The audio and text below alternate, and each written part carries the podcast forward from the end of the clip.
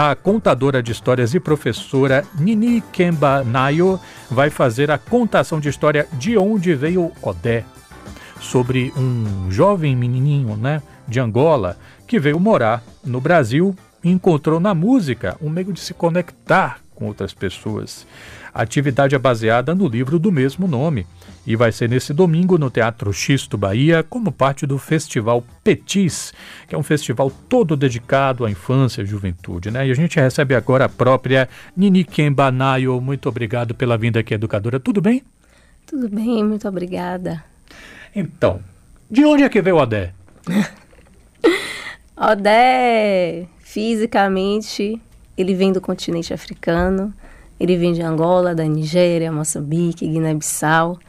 Mas Odé vem de todas as partes. Odé é sobre mim, sobre muitas outras crianças negras renascidas em Salvador e em, muitas diásporas africanas por aí afora.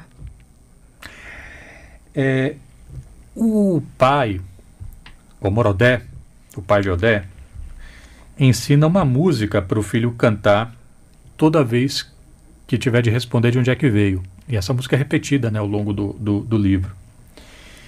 É, isso trazia um pouco de quimbundo e de criolo. Então, é, o livro acabou me lembrando algo que eu ouvi uma vez de uma cantora alemã. Uma cantora alemã que eu conheci uma vez, chamada Dota Kerr. Ela se apaixonou por aquela música à primeira vista do Chico César e teimou assim de paixão que acabou aprendendo português por causa da música brasileira. E o seu livro, em algum momento, acaba me, me dando a impressão de que você talvez concorde com a ideia de que a música é uma embaixadora também da língua. Sim, com certeza. E é o que o pai de Odé tenta passar para ele, né? Quando ele diz que é, todos vão entender porque a música fala ao coração de todos. Então, e se comunicar é importante, está ligado à oralidade, e a oralidade nasce no seio das relações humanas, onde nasce o ser humano, que é no continente africano, a gente sabe disso. E a oralidade africana, ela trouxe para nós, né, as nossas memórias dos nossos ancestrais, a forma de viver, a forma de lidar com o mundo. E hoje nós podemos fazer uma união, um diálogo entre oralidade e literatura, o que o professor nigeriano Félix Ayomi Dire vai chamar de oralitura.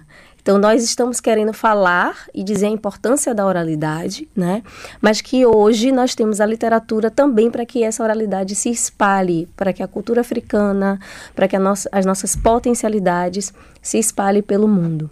Mas é importante que fique bem nítido que a literatura escrita, tal qual como nós aprendemos, né, ela não pode superar a oralidade, porque a oralidade ela vem dos mais velhos. É aquilo que a gente aprende com os mais velhos, sentar no pé da nossa avó, da nossa mãe e ouvir as histórias através dessa voz, através desse mi, que é o sopro, né? Em, em Yorubá, mi significa hálito, sopro, né? E isso é importante, porque você precisa do outro, do ser humano, para que você ouça essa história. O livro, eu estou nesse livro, esse livro vai alcançar muitas outras pessoas. Eu consigo com que essa minha história consiga alcançar outras pessoas através do livro. Mas é, falta algo que seria essa relação aqui, eu estar do seu lado contando a minha história, falando. Então, existe um complemento quando traz a oralidade, né? E a literatura ela vai eternizar isso, a escrita ela vai eternizar e vai possibilitar e oportunizar é, crianças de todo mundo, jovens e adultos de todo mundo, a conhecerem um pouco mais sobre nós. Essa é a intenção através dessa história, né? Por trás da história. Eu estou conversando com Nini Kemba Nayo, ela é professora e contadora de histórias. Vai participar do Festival Petis, que é um festival todo dedicado né, à criança, à juventude, está é, com alguns espetáculos né, em curso. É, quando Odé chega, se não me falha a memória, para a própria Bahia para estudar, vai encontrar um grupinho de, de coleguinhas, é, encontra lá várias crianças que têm nomes africanos. Então você tem ali o, é, o Luquemi, é, e você própria é, tem um nome que remete também ao continente africano, né? Nini Kembanayo. Isso. Qual a importância do nome? Nossa, é importante falar sobre isso, né? Porque é, os nossos ancestrais eles perderam os seus nomes, né? Foram retirados deles os nomes e foi atribuído a cada um deles um sobrenome que remetia àquele que se dizia dono do seu corpo, né? É, isso por si só já diz para a gente a importância. Quando a gente vai investigar, quando a gente vai pesquisar, hoje a gente tem a oportunidade de saber muito sobre o nosso passado histórico, cultural africano. A gente vai ver que todos os povos africanos eles têm um ritual, né, de, de apresentar a criança quando nasce à comunidade. Em alguns povos, em alguns países, esse nome é guardado não se dá um nome para a criança antes que a criança nasça. O nome da criança tem a ver com como ela nasce. Ou se, aquele, se aquela criança é a reencarnação de um ancestral. Né? Então, para os Yorubá, para os Ibo, por exemplo, é assim.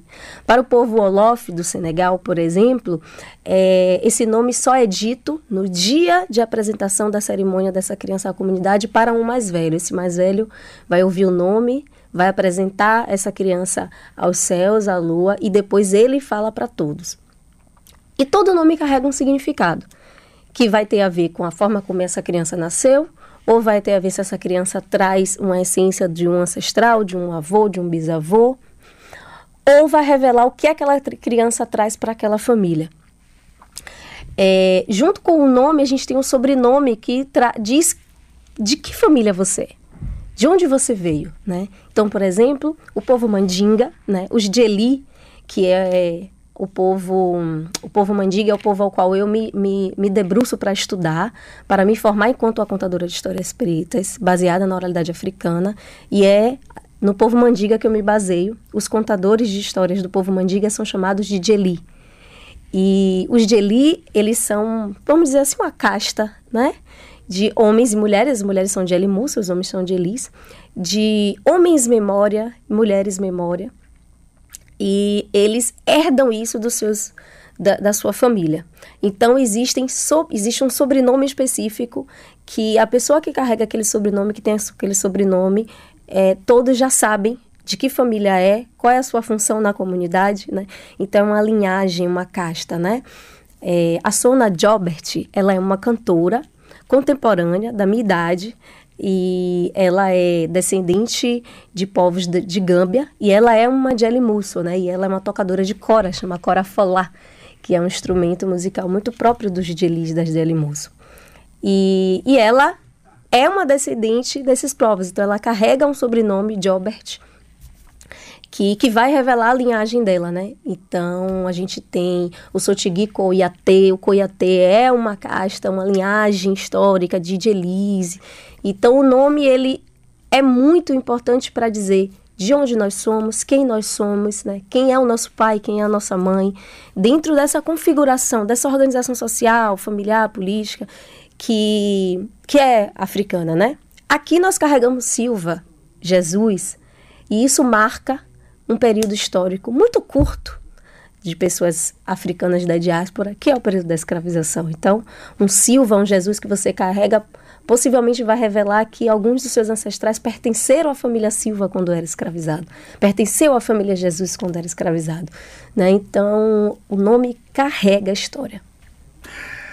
Engraçado assim, né? Sempre que é, eu trato desse assunto, eu sempre me lembro de uma eu não sei se ela é contadora, mas ela, mas ela também já escreveu livros infantis, Carol Adeshawa. Hum, minha irmã, amiga, é, muito ela querida. Me, ela me contou, uma vez eu medi uma mesa com ela e ela falou uma, uma coisa que eu achei bonita, né? Uma amiga dela que disse que queria te dar um presente, Carol. Qual presente? Eu vou te dar um nome. Ela, vou te dar um nome. E aí foi esse Adeshawa. Né? Que eu achei bonito, assim, dar um nome de presente para alguém, né? Isso é bonito. Uhum. Eu estou aqui com Nini Kemba Nayo. Ela vai apresentar a contação de história de onde veio Odé, que é baseado no livro. Qual é a diferença de escrever um livro e contar o livro? Nossa! São processos artísticos, né?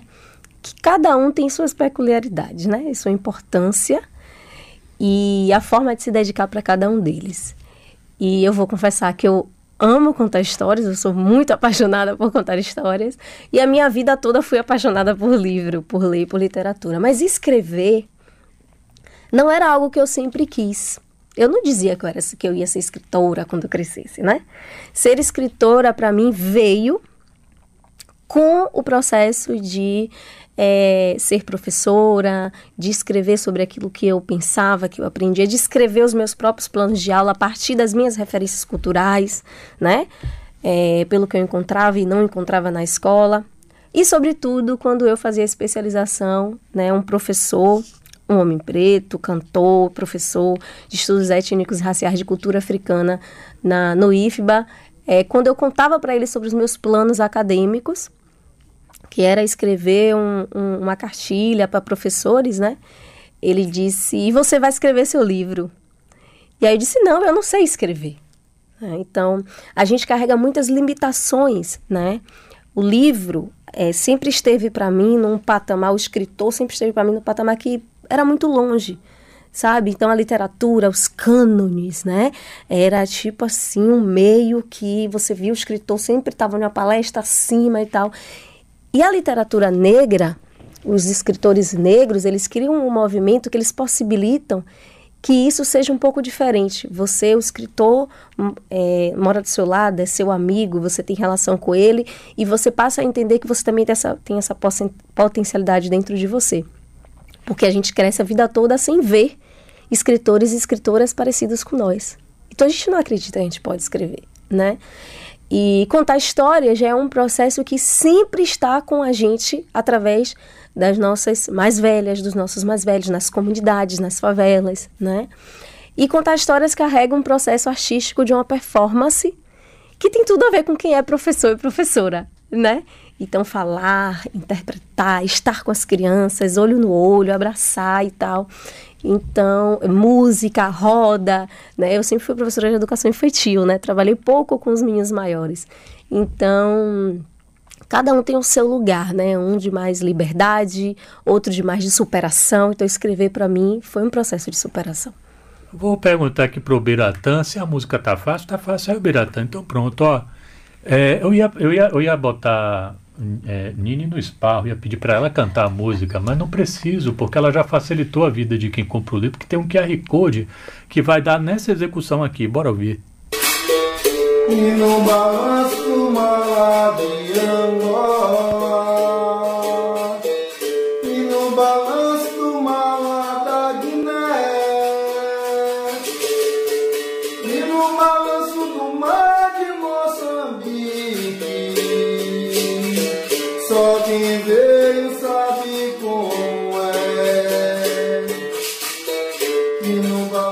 Você está ouvindo aí a música é, pela interpretação do mestre Quiabo, Quiabo Capoeira, né, cantando a música tema, digamos assim, né, do livro.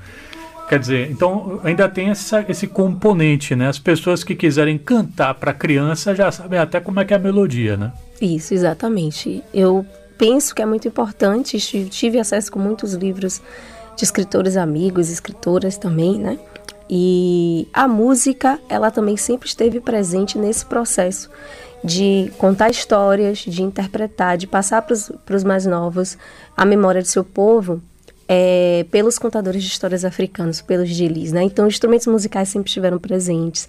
A questão da performance, da apresentação, estudando sobre esse povo mandinga, sobre os gilis e as eu sempre vi isso, né? E tem tudo a ver com a infância, com a criança, né? Que as crianças amam, adoram. Então, por que não, né? Eu tive o prazer de conversar aqui com Nini Kembanayo. Ela veio falar um pouquinho sobre a contação de histórias e também sobre o livro De Onde Veio Odé. Quem quiser conferir a contação, onde é que acontece, que horas, como é que vai ser? Espaço Cisto, 10 horas da manhã, domingo agora. Gente, Xisto é ali na Biblioteca Central dos Barris, sabe a biblioteca pública? É ali mesmo, né? Não tem errada. Obrigado, sucesso, saúde para você e para os seus. Axé, eu que agradeço a oportunidade e estamos aí.